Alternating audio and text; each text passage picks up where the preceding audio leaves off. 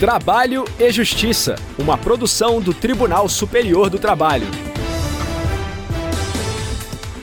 Olá, eu sou Anderson Conrado e você acompanha comigo as principais notícias da Justiça do Trabalho. Quem abre o nosso programa é a repórter Samanta Flor de Brasília. Agente comunitária de saúde receberá adicional de insalubridade com base em laudo pericial. Na reportagem especial de hoje, você confere a cobertura do Seminário Internacional Direitos Constitucionais e Relações de Trabalho Caminhos das Cortes Superiores para a Efetividade da Justiça Social. O evento foi realizado pela Escola Nacional de Formação e Aperfeiçoamento de Magistrados do Trabalho, em parceria com o Supremo Tribunal Federal e o Tribunal Superior do Trabalho. Se liga, o programa já está no ar. A sétima turma do TST restringiu o pagamento do adicional de insalubridade a uma agente comunitária de saúde. A parcela será devida somente a partir de 3 de outubro de 2016, data da entrada em vigor da lei que exige a comprovação por laudo do trabalho habitual e permanente em condições insalubres, acima dos limites de tolerância. Saiba mais na reportagem de Samanta Flor. A agente comunitária foi contratada pelo município de Salto de Pirapora, em São Paulo, em 2014. Ela ajuizou a ação em 2016, requerendo o pagamento do adicional desde o início do contrato. A profissional alegou que a maioria dos pacientes visitados tinham doenças como catapora, cachumba, hepatite A, HIV, tuberculose, câncer ou dermatites, mas não havia fornecimento de equipamento de proteção individual para neutralizar os efeitos nocivos dos agentes insalubres. O Tribunal Regional do Trabalho da 15ª Região em Campinas confirmou a sentença que havia concedido a parcela em grau médio, correspondente a 20% do salário mínimo. A decisão se baseou em laudo pericial que constatou o contato habitual e permanente da trabalhadora com materiais e pacientes com doenças infecto-contagiosas, conforme previsto no anexo 14 da norma regulamentadora 15 do Ministério do Trabalho. A discussão chegou ao TST. O relator do caso, na sétima turma, foi o ministro Evandro Valadão.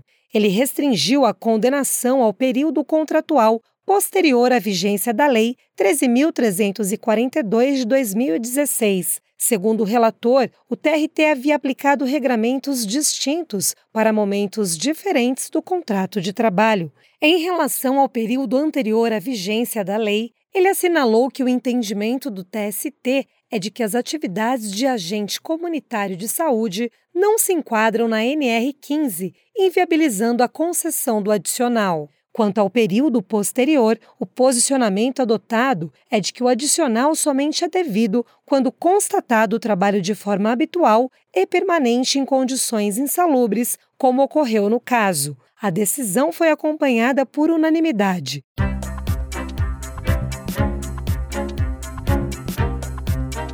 Reportagem especial.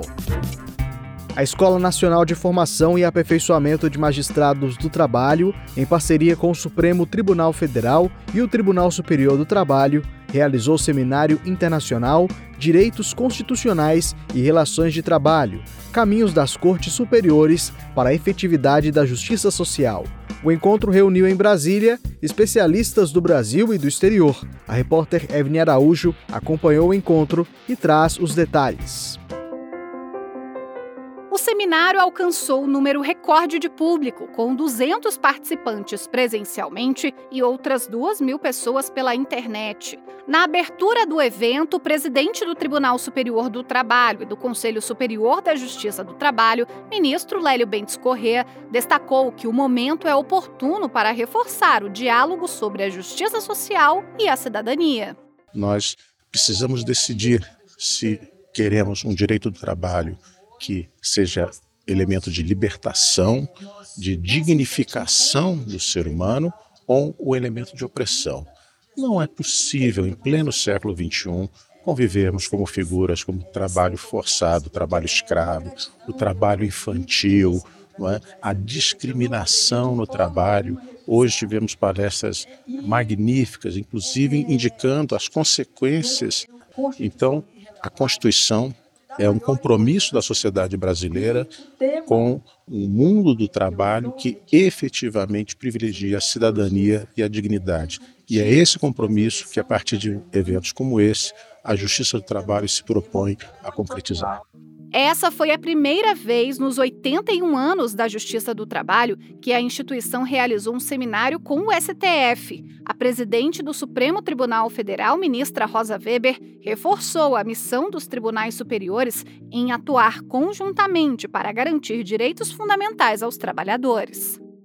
O direcionamento do encontro no sentido da efetividade da justiça social vai muito além de induzir a reflexão, embora inafastável, sobre a óbvia necessidade de evolução em sociedade historicamente atormentada por múltiplas desigualdades. Neste Brasil de tantos Brasis. Basta lembrar o teor do artigo 3 de nossa lei fundamental, que estabelece como objetivos fundamentais da República Federativa do Brasil construir uma sociedade livre, justa e solidária, garantir o desenvolvimento nacional, erradicar a pobreza e a marginalização e reduzir as desigualdades sociais e regionais e promover o bem de todos sem preconceitos de origem, raça, sexo, cor, idade e quaisquer outras formas de discriminação. O diretor da Escola Nacional de Formação e Aperfeiçoamento de Magistrados do Trabalho, ministro Maurício Godinho Delgado, ressaltou os princípios humanistas como fundamentais para assegurar o trabalho digno. O novo constitucionalismo, que é o constitucionalismo humanista social, ele coloca o ser humano no seu centro.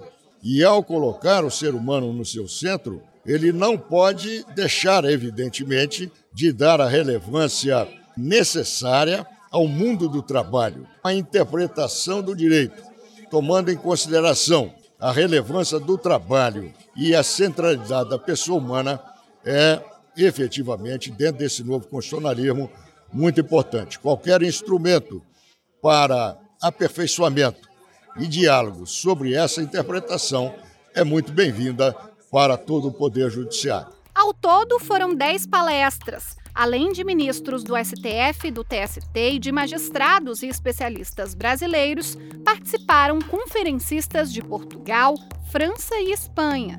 A ministra Carmen Lúcia do Supremo Tribunal Federal destacou o combate à discriminação no ambiente de trabalho.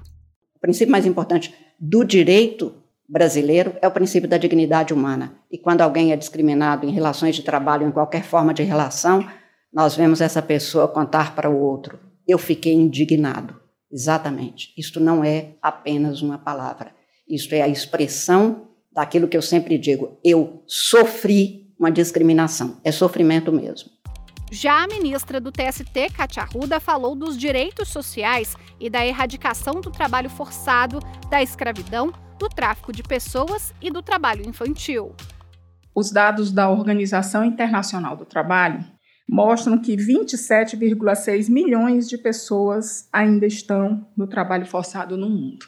Destaco que 17,3 milhões são explorados no setor privado. E 6,3 milhões são vítimas de exploração sexual. Quatro em cada cinco vítimas são mulheres e meninas, no caso da exploração sexual. Eu fui juíza de trabalho em Imperatriz, que é a região do Bico do Papagaio, pega a Imperatriz, a Sailândia. E lá a gente tinha uma visão de que o trabalho escravo só existia nessas regiões muito pobres. Mas acontece que a questão da desvalorização do trabalho humano é tão arraigada nas nossas veias e hoje a gente percebe que de norte a sul do país essa é a grande realidade da exploração. A gravação do Seminário Internacional Direitos Constitucionais e Relações de Trabalho Caminhos das Cortes Superiores para a Efetividade da Justiça Social está disponível no canal do TST no YouTube.